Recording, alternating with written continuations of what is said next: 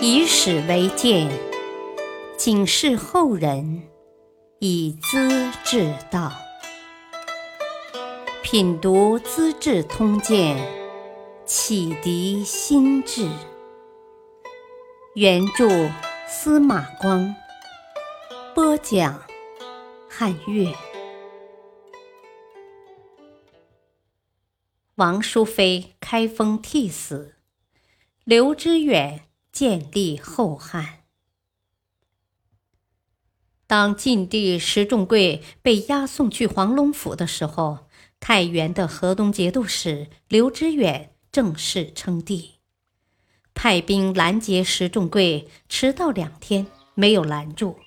误欲在衡州逮捕赵延寿，自称皇帝之际，刘知远已经接受了不少中原州县的投降官吏，实力雄厚，可以和契丹人决一雌雄了。不久，他传袭中原，向契丹皇帝发起挑战，从太原出兵，要夺取开封。契丹留在开封的节度使萧翰也是个粗暴贪鄙的人物，看到妹夫耶律德光走了，马上胡作非为起来。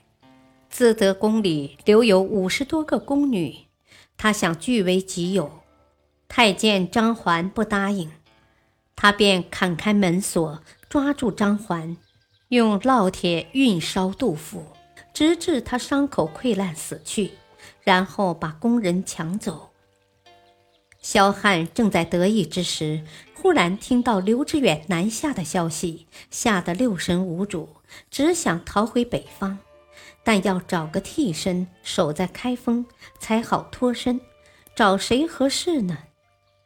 他打听到唐明宗李嗣源的儿子李从义和母亲王淑妃住在洛阳，觉得这是个好替身。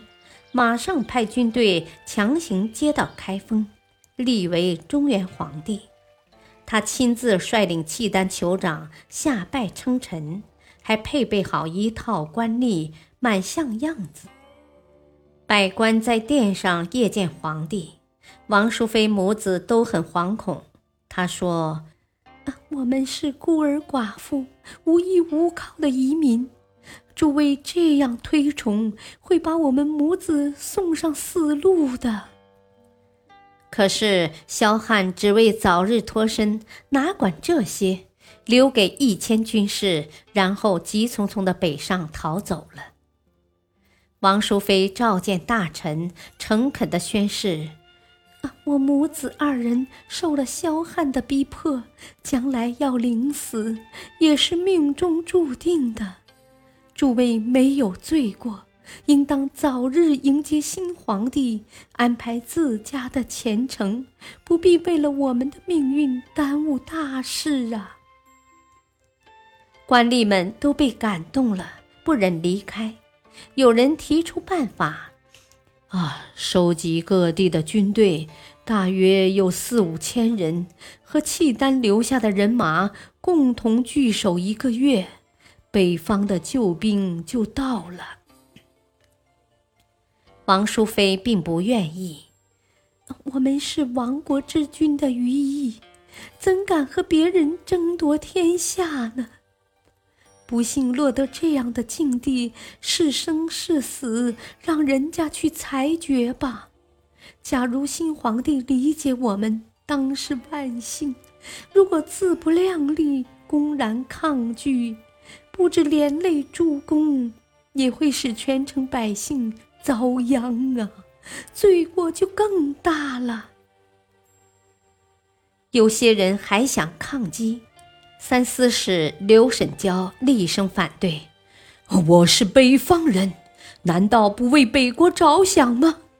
事情是有万不得已的，城里的混乱才平息，公家私人都很穷。”百姓死了一大半了，还要困守一个月，只有全部灭亡。诸位不必多话了，一切听从太妃的。接着，王淑妃叫儿子改称梁王，派人迎接刘知远，早来开封。自己搬出公府，回到私人的住宅里。刘知远刚到洛阳，开封的使者也到了，传达了王淑妃的建议。刘知远接受请求，派郭从义先到开封清扫宫殿，同时要他把王淑妃母子秘密处死。王淑妃临死时悲愤地叹息：“唉，我儿子是契丹人逼出来的。”哪里会有死罪呢？刘知远为何不把他留下？每年寒食节给明宗的陵墓送一碗麦饭呢？太残酷了！听到这些话的人无不悲伤流泪。刘知远到达开封以后，下诏大赦，改国号为汉。仍称后晋的天福年号。他说：“啊，我是不会忘记晋国的。晋氏的遗臣投降契丹的元老们，像杜仲威、李守贞这样一些人，也主动归附刘知远。五代时期的第四代后汉正式出台了。”感谢收听，下期播讲。可惜楼下未挖井，小楼吹彻玉声寒。敬请收听，再会。